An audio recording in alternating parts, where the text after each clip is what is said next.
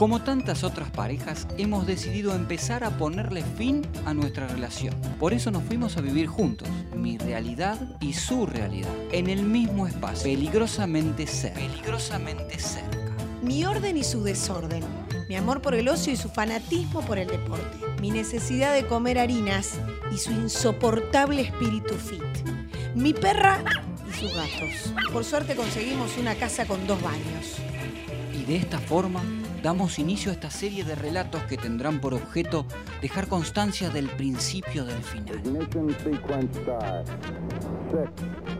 Kramer vs. Kramer, la guerra de los roces, Mr. y Mrs. Smith, Schiariti vs. D'Ambrosio, D'Ambrosio vs. Schiariti. Todo a punto de suceder acá, en el barrio de Saavedra. La verdad que te faltó como un poco de, impronta, pero bueno, no tenés la experiencia, ¿no? Yo hace 20 años que hago estoy frente a cámara, entonces no sé, como un poco más de ritmo, Diego. Sí, tranquila, yo después te lo edito porque siempre te edito los errores, tranquila. No es nuestra intención que ustedes tomen partido por uno o por otro. Simplemente queremos que sean lógicos testigos de quién tiene, sin lugar a dudas, toda la razón. Toda la razón. Seguro que sos vos, ¿no? Por supuesto. Fíjate, hecho.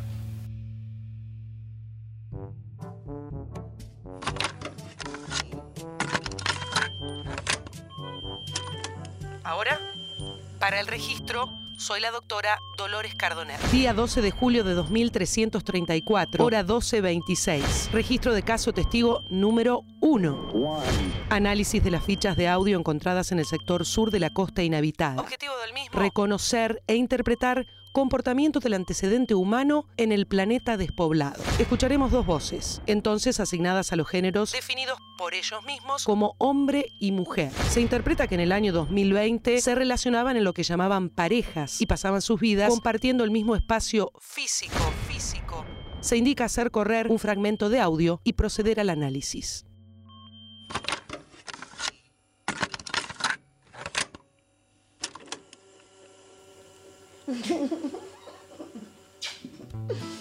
Nos conocimos como muchas parejas, trabajando juntos.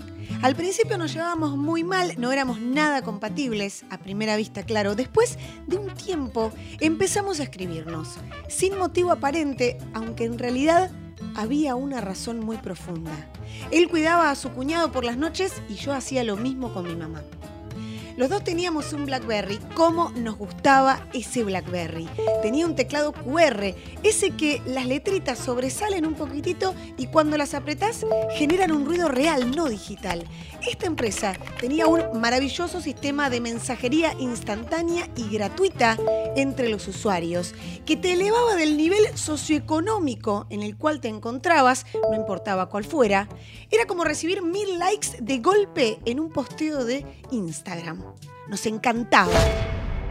Pero a los pocos años llegaría el WhatsApp y chau, mensajería de élite.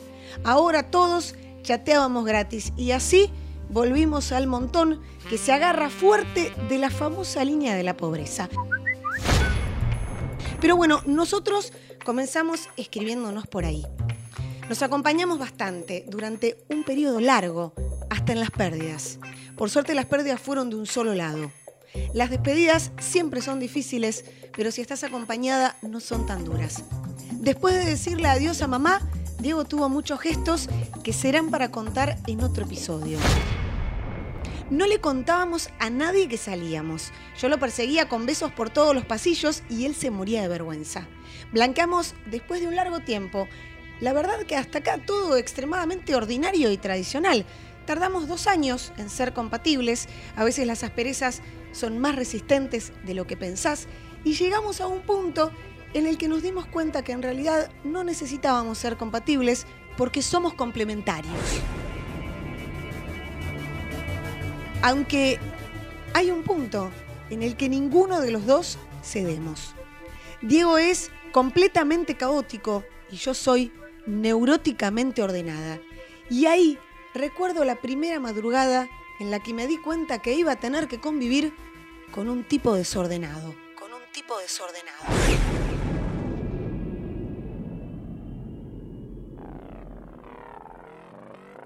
Y si bien yo no estoy de acuerdo en querer cambiar al otro en ningún sentido, porque cada uno de nosotros es diferente y eso hace que nos amemos puta, Diego, ¿Cómo me gustaría que seas un poquito más ordenado?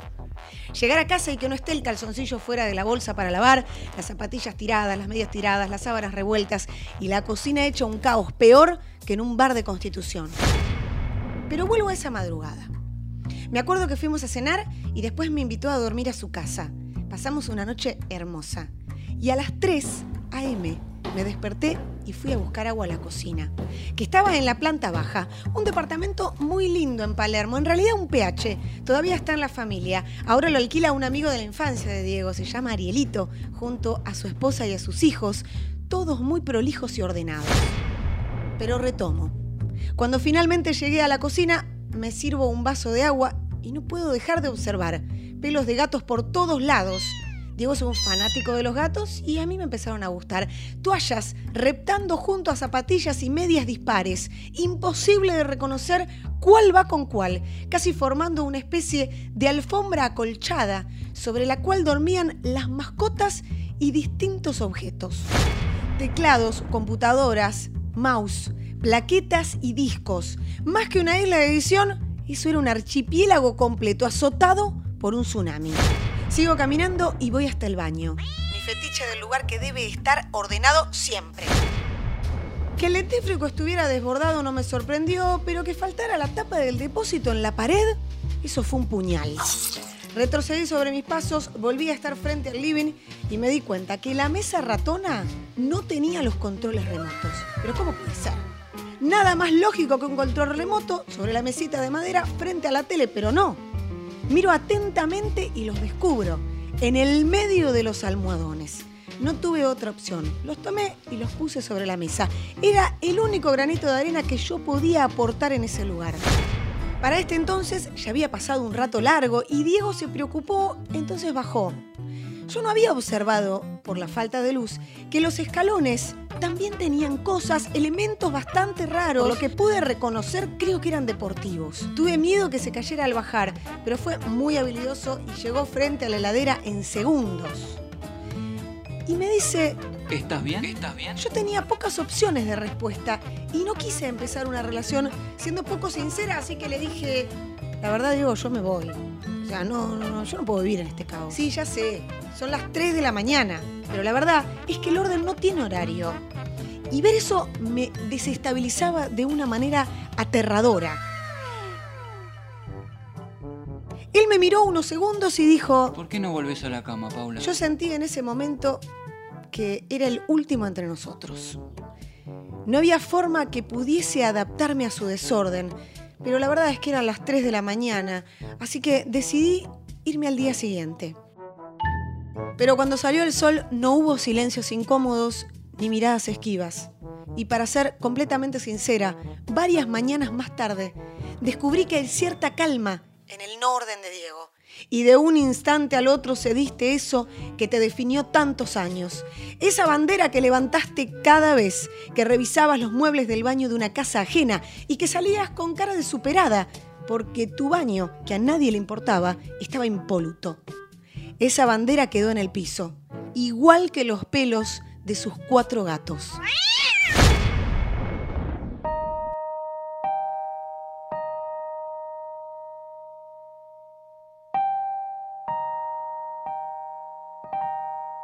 Lo primero que me nace decir es, perdóname, no me imaginé que podía ser tan terrible para vos. ¿A Paula? No, no. Ariel. Ariel, mi amigo Ariel. Arielito. Pajarito para los, los de aquella época. Allá cuando se nos terminaban los 90. Me acuerdo que era su cumpleaños y estábamos reunidos en su casa. Estaba su familia, sus hermanos. Todos lindos. Mamá, papá y los hermanos. Todos de unos ojos celestes que emulaban el cielo. Esa noche fui al baño. Atrás quedaba el eco del festejo, grupo de personas pasándola bien. Y yo subí la escalera que se topaba con la pared y pegaba un codo para darme un segundo tramo. Y al fondo un pasillo. En el pasillo, distribución de habitaciones. Al fondo, el baño. Cuando me topé con la habitación de mi amigo Ariel, no pude soportar la tentación y entré. A la Esto no es la habitación de un adolescente. Esto es la habitación de una monja de clausura. No podía creer lo que estaba viendo. las remeras ordenadas por color, las revistas El Gráfico, esas que uno lee y revolea cuando va al baño, estaban todas ordenadas por fecha, la cama hecha, la cama hecha. No podía tolerarlo, no pude tolerarlo, fue más fuerte que yo. No sé si fue envidia, no sé si fue una necesidad violenta de mostrarle a mi filosofía, a mi amigo Ariel, esa filosofía que dice que el desorden es el motor para grandes cosas. Y entonces entré al cuarto y lo desordené todo, lo desarmé, saqué el colchón de la estructura de la cama, por supuesto que las sábanas habían volado segundos antes. Las revistas, el gráfico las desparramé como me vino en gana. Volaron las remeras de un lado al otro del cuarto. Promoví el desalojo del zapatero. Y lo más interesante, tenía el diploma de la secundaria de la misma forma que nos lo habían entregado. Enrollado y con un monito rojo impecable. Odio me generó la cara de mi amigo Ariel cuando subió a su cuarto, por favor. Yo creo que nunca me perdonó, por eso aprovecho, aprovecho y te pido disculpas de nuevo. Nuestra amistad seguirá por siempre. Cosas que pasaron en la adolescencia. Yo también era un poco más intolerante. La gente es muy intolerante, eso es verdad. La gente no soporta los defectos del otro, y mucho menos las elecciones del otro, porque cierto atisbo de desorden, que yo no llamaría desorden, es una de mis características. Soy así. La gente ve la bandera de Brasil y enseguida empieza a insultar. ¡Eh, brasilero, macaco! Y yo amo la bandera de Brasil. Ensayé la idea de que porque tiene los colores de boca, pero la verdad es que no, no, no. Me gusta porque si la miran detenidamente, adentro del rectángulo verde y más adentro aún de ese rombo acostado de color amarillo, hay un círculo de color azul. Pero lo más interesante de ese círculo de color azul que simboliza nada más y nada menos que el planeta Tierra es la leyenda que gobierna el centro. Ahí se puede leer orden y progreso. Y yo siempre elegí leer desorden y progreso. Desorden y progreso.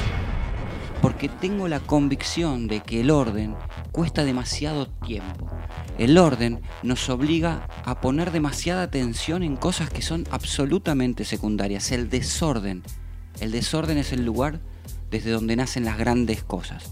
Alguna vez un músico muy conocido a quien no voy a nombrar, porque realmente no sé si lo dijo o si escuché que lo dijo, y también porque se enoja cuando votamos como él no quiere que votemos, alguna vez lo escuché decir que hizo las mejores canciones de su repertorio absolutamente drogado, en un increíble desorden emocional. Y entonces yo los interpelo. ¿Qué debió haber hecho? ¿Debió haber congelado sus emociones para luego, con las ideas más claras y el panorama más ordenado, hacer canciones nimias que no recordaría nadie?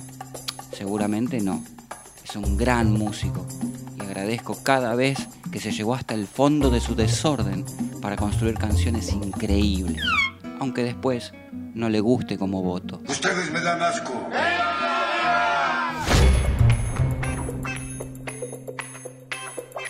Yo sé que ustedes están esperando que me refiera a aquella primera noche. Me pareció en el relato escuchar algunas exageraciones. ¿Dónde dice que las medias tienen un par? Si siempre me concentré en comprar medias que fueran iguales, todas iguales. No importa cuál es el par, todas son el par. Las zapatillas no siempre tienen que estar en una caja. Es demasiado trabajo ir a buscarlas. Y me pareció también un exceso decir que la escalera estaba llena de cosas deportivas. Tampoco tengo un gimnasio. Un par de mancuernas y una colchoneta no te transportan a la casa de Cristiano Ronaldo. Lo que pienso es que en esa época su desorden estaba magnificado, como el mío. Estábamos emocionalmente desordenados, pero eso se chocó con su TOC, con su necesidad de controlar, con esa sensación que no podía manejar, a partir de la cual tenía que tomar debida noción de que estaba cediendo el control de sus emociones. Pero bueno, a todos nos cuesta aceptar que por algún momento perdemos el centro.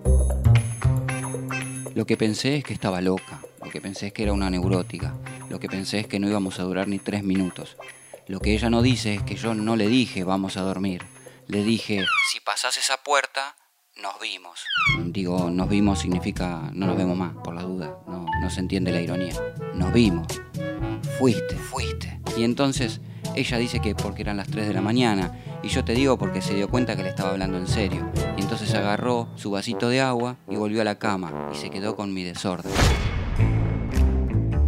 No me eches tanto la culpa por mi desorden. El desorden es un caos constructivo. Desordenarse es volver a hacerse. Yo cedí un poco mi desorden. Concedeme que estoy un poco más ordenado. Porque algo pasa con las personas cuando se juntan. Hay una especie de simbiosis, como escuché por ahí alguna vez. Cada uno adapta lo mejor del otro. Y yo me ordené un poco. Pero decime la verdad. ¿Nunca jugaste a ese juego donde desordenás las letras en una mesa para que de a poco empiecen a aparecer las palabras?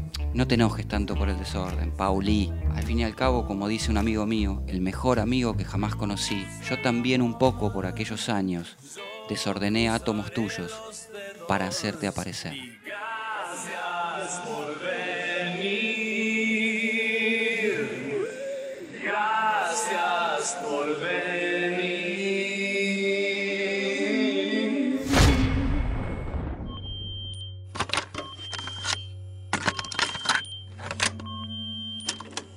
Los sujetos analizados se conocieron en el mundo real, una circunstancia que empezaría a ser extraordinaria 300 años atrás. Pero la primera conexión emocional parece haber sido virtual, y un tecladito rudimentario los llevó a arriesgarlo todo en una apuesta irracional, la convivencia. Antes, compartieron por largas horas el espacio físico del sujeto masculino enseguida hubo desavenencias. La mujer, idólatra del orden, tenía una obsesión por los botiquines ajenos. También detestaba las medias de su pareja y la superabundancia de pelos de gato, esos animales sagrados para los antiguos egipcios y para el sujeto en cuestión, por supuesto. El hombre, un profeta del orden, relató una sorprendente anécdota juvenil para expresar su cosmovisión pro caos creativo.